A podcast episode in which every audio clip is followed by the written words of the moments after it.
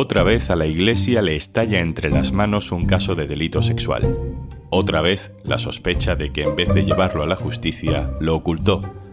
Otra vez la hipócrita, traumática y perversa relación entre los curas y el sexo. Soy Juan Luis Sánchez.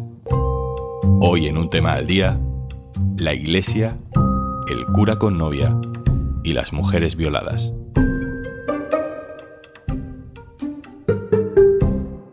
Una cosa antes de empezar. Hola, hola, soy Juanjo de Podimo. ¿Cómo me gusta venir por aquí a recomendarte cositas? Pero oye, que si por lo que sea no me quieres escuchar a mí, en Podimo puedes escuchar un tema al día sin interrupciones. Entra en podimo.es barra al día, que ahí tienes 60 días gratis.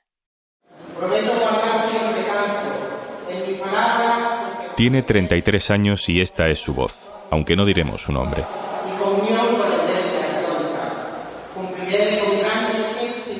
Es el sacerdote detenido hace unos días en Vélez Málaga.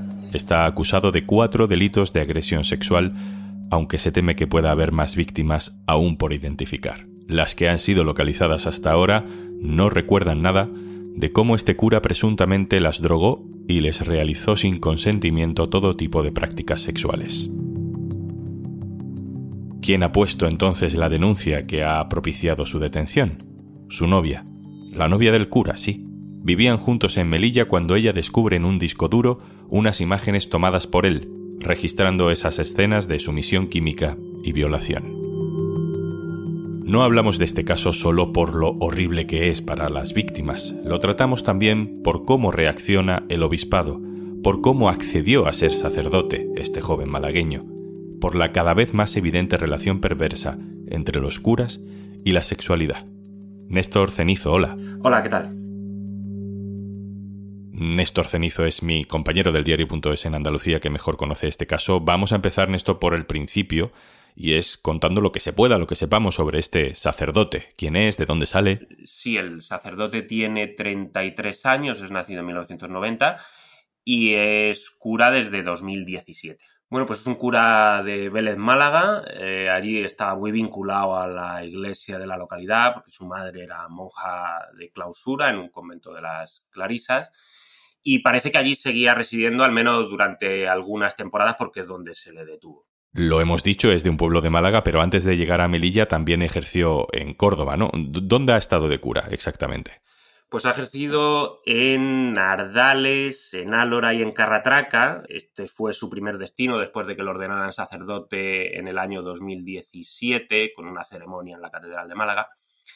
Y después de pasar por estos pueblos en el interior de Málaga, le dieron destino en Melilla, Allí ejerció como capellán en la cárcel y finalmente a principios de este año fue trasladado de nuevo de vuelta a la península y le asignaron las parroquias de dos pequeños pueblos en la Sierra de las Nieves, que son el Burgo y Junquera, que es donde ha ejercido hasta hace apenas 15 días. Y ese último traslado, el de principios de este año, es la clave de todo. ¿Por qué le trasladan? Eh, la explicación que nos ha dado la Iglesia, la diócesis de Málaga, es que se le trasladó en enero, a principios de año, coincidiendo, dicen ahora, con un problema de salud. Eh, lo que también sabemos es que para esa fecha, en Melilla, en la iglesia en Melilla, ya sabían al menos que este cura mantenía una relación sentimental con una mujer. Es decir, el traslado se produce según la Iglesia, por un motivo de salud, pero coincide en el tiempo con la primera denuncia pública, la primera denuncia ante la Iglesia de que eh, había una relación sentimental entre el cura y una persona. Aquí es donde hay dos versiones diferentes de la misma historia, porque el obispado dice que la novia del cura solo les comunicó que mantenía una relación sentimental con, con este cura, que de hecho vivían juntos.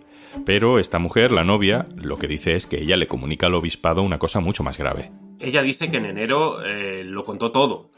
Y todo es que mantenía una relación sentimental con el cura y que había encontrado un disco duro en el que se le veía a él agrediendo sexualmente a mujeres que parecían en estado de inconsciencia.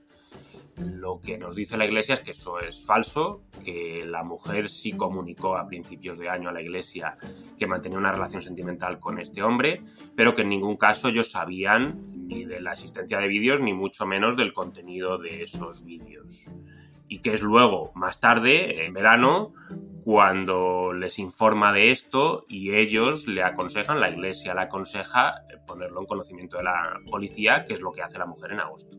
Desde que la novia del cura acude al obispado hasta que luego decide ir a la policía, pasan ocho meses. En esos ocho meses no sabemos exactamente con qué información la iglesia no tenemos constancia de que investigue nada. Solo lo traslada de Melilla a Málaga. Cuando la mujer denuncia en agosto, ¿qué hace la policía, Néstor? La policía lo que dedica sus primeras semanas es a identificar a las víctimas analiza el contenido del disco duro, del cual la mujer había sacado una copia, y haciendo un rastreo en fuentes abiertas en Internet, eh, localiza a las víctimas, habla con ellas y estas víctimas dicen que no son conscientes absolutamente de nada. La policía sospecha que el cura usó un sedante, todavía no saben qué sustancia, pero un sedante muy potente que dejase a las víctimas completamente inconscientes. Una vez localizadas las víctimas y notificadas, pues procede a la detención, al arresto del cura que está ahora mismo en prisión provisional. ¿Cuántas mujeres son? ¿Se sabe? Pues son cinco mujeres. Se le imputan de momento cinco delitos contra la intimidad y cuatro de agresión sexual, porque con una no habría cometido este delito. Pero la policía está trabajando en el análisis de todo el material informático que ha incautado porque sospecha que podría haber más víctimas. Estamos hablando de que las cinco víctimas hasta ahora identificadas fueron objeto de estas agresiones entre 2017 y 2019. Se trata ahora de analizar otros periodos y de analizar todo el contenido de este material informático. Desafortunadamente casos de sumisión química hemos visto ya muchos en los últimos años, pero no me imagino al sacerdote Mm, bueno, pues en una discoteca, eh, echando algo en la copa de alguna mujer, y luego llevándose a la casa en un taxi, a lo mejor es prejuicio mío, pero no sé exactamente qué sabemos del contexto en el que se producen esas agresiones. Bueno, pues parece que estas agresiones ocurrieron en viajes con grupos de amigos y lo que nos dicen fuentes de la investigación es que estos grupos de amigos se habían ido conformando eh, a partir de convivencias en campamentos católicos pues, pues ese grupo se consolida y en los viajes es cuando aprovecha para cometer estos actos.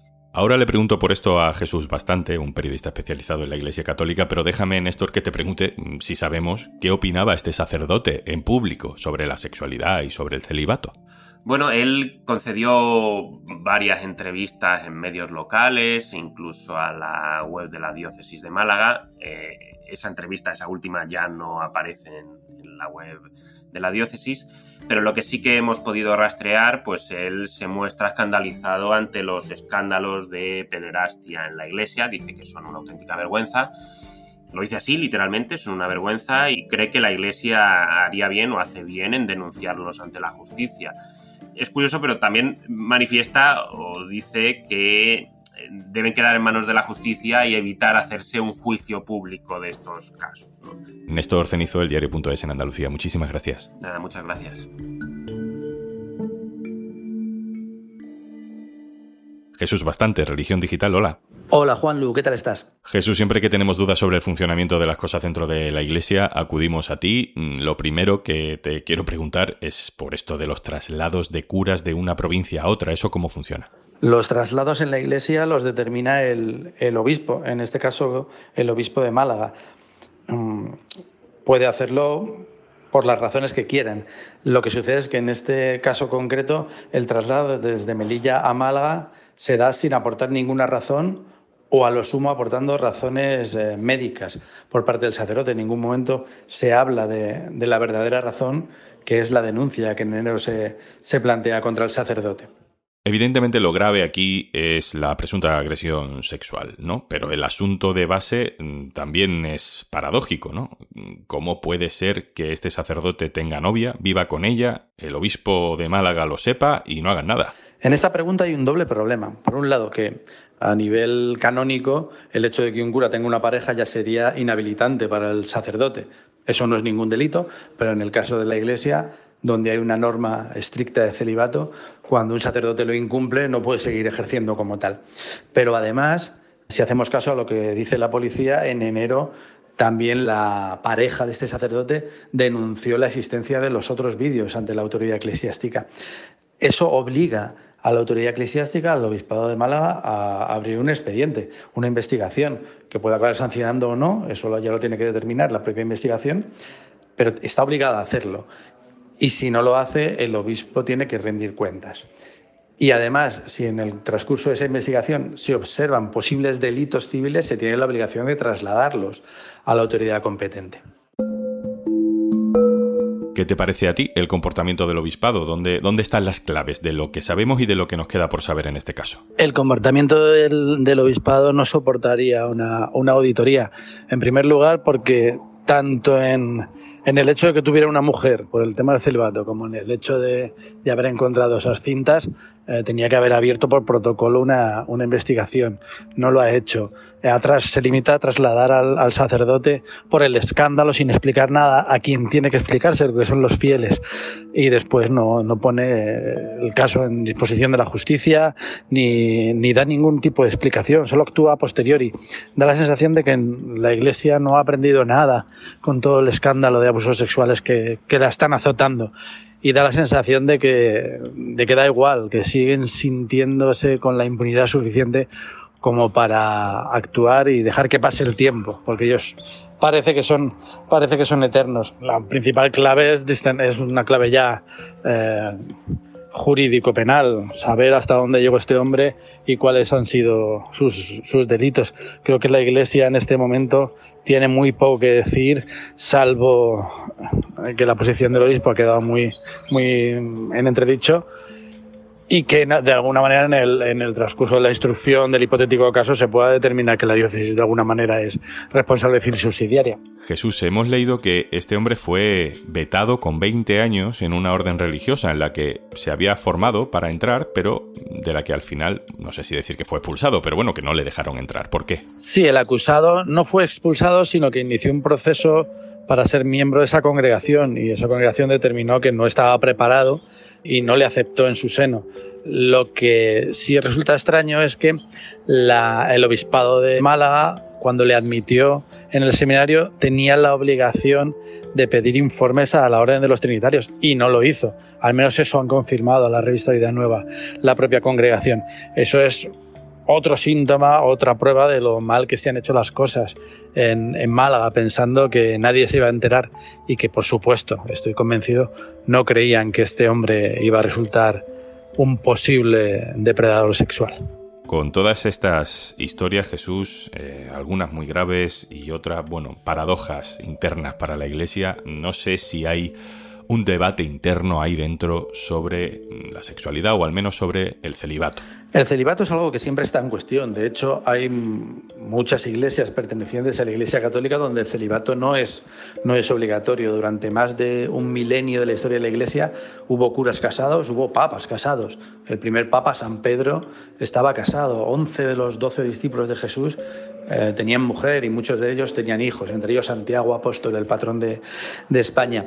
Lo que pasa es que, siendo verdad que el celibato está en cuestión, creo que cometeríamos un error si vinculamos celibato a, abusos. Yo creo que va mucho más allá. A este sacerdote no le dejaron entrar en la orden de los trinitarios y el obispado le acogió en el seminario sin pedir informes. Es una forma de que no se te vacíen los seminarios, de parecer que tienes vocaciones a cualquier costa. El problema es ese, que se te pueden colar dentro algunos elementos que no deberían ser sacerdotes y que probablemente tendrían que estar entre rejas. Eso ya lo dictaminará un juez. Pero yo creo que el celibato, que sí que está en debate, no es el principal elemento de este drama. El principal elemento de esta trama es una situación de acoso y de, y de poder. Jesús Bastante, Religión Digital. Muchas gracias. Muchas gracias a vosotros. Un saludo, Juanlu. Un abrazo. Y antes de marcharnos, porque escuchas, pero a veces también te gusta ver lo que ocurre en tus podcasts favoritos. En Podimo tienes un montón de contenido también en vídeo. Descúbrelos navegando por nuestros video podcasts y no te pierdas ni un gesto de nuestras creadoras y creadores. Tienes 60 días gratis en podimo.es barra al día. Esto es un tema al día, el podcast del diario.es. Si te gusta lo que hacemos, necesitamos tu apoyo. Hazte socio, en el diario.es barra socio. Este podcast lo producen Carmen Ibáñez, Marcos García Santonja e Izaskun Pérez. El montaje es de Pedro Nogales. Yo soy Juan Luis Sánchez. Mañana, otro tema.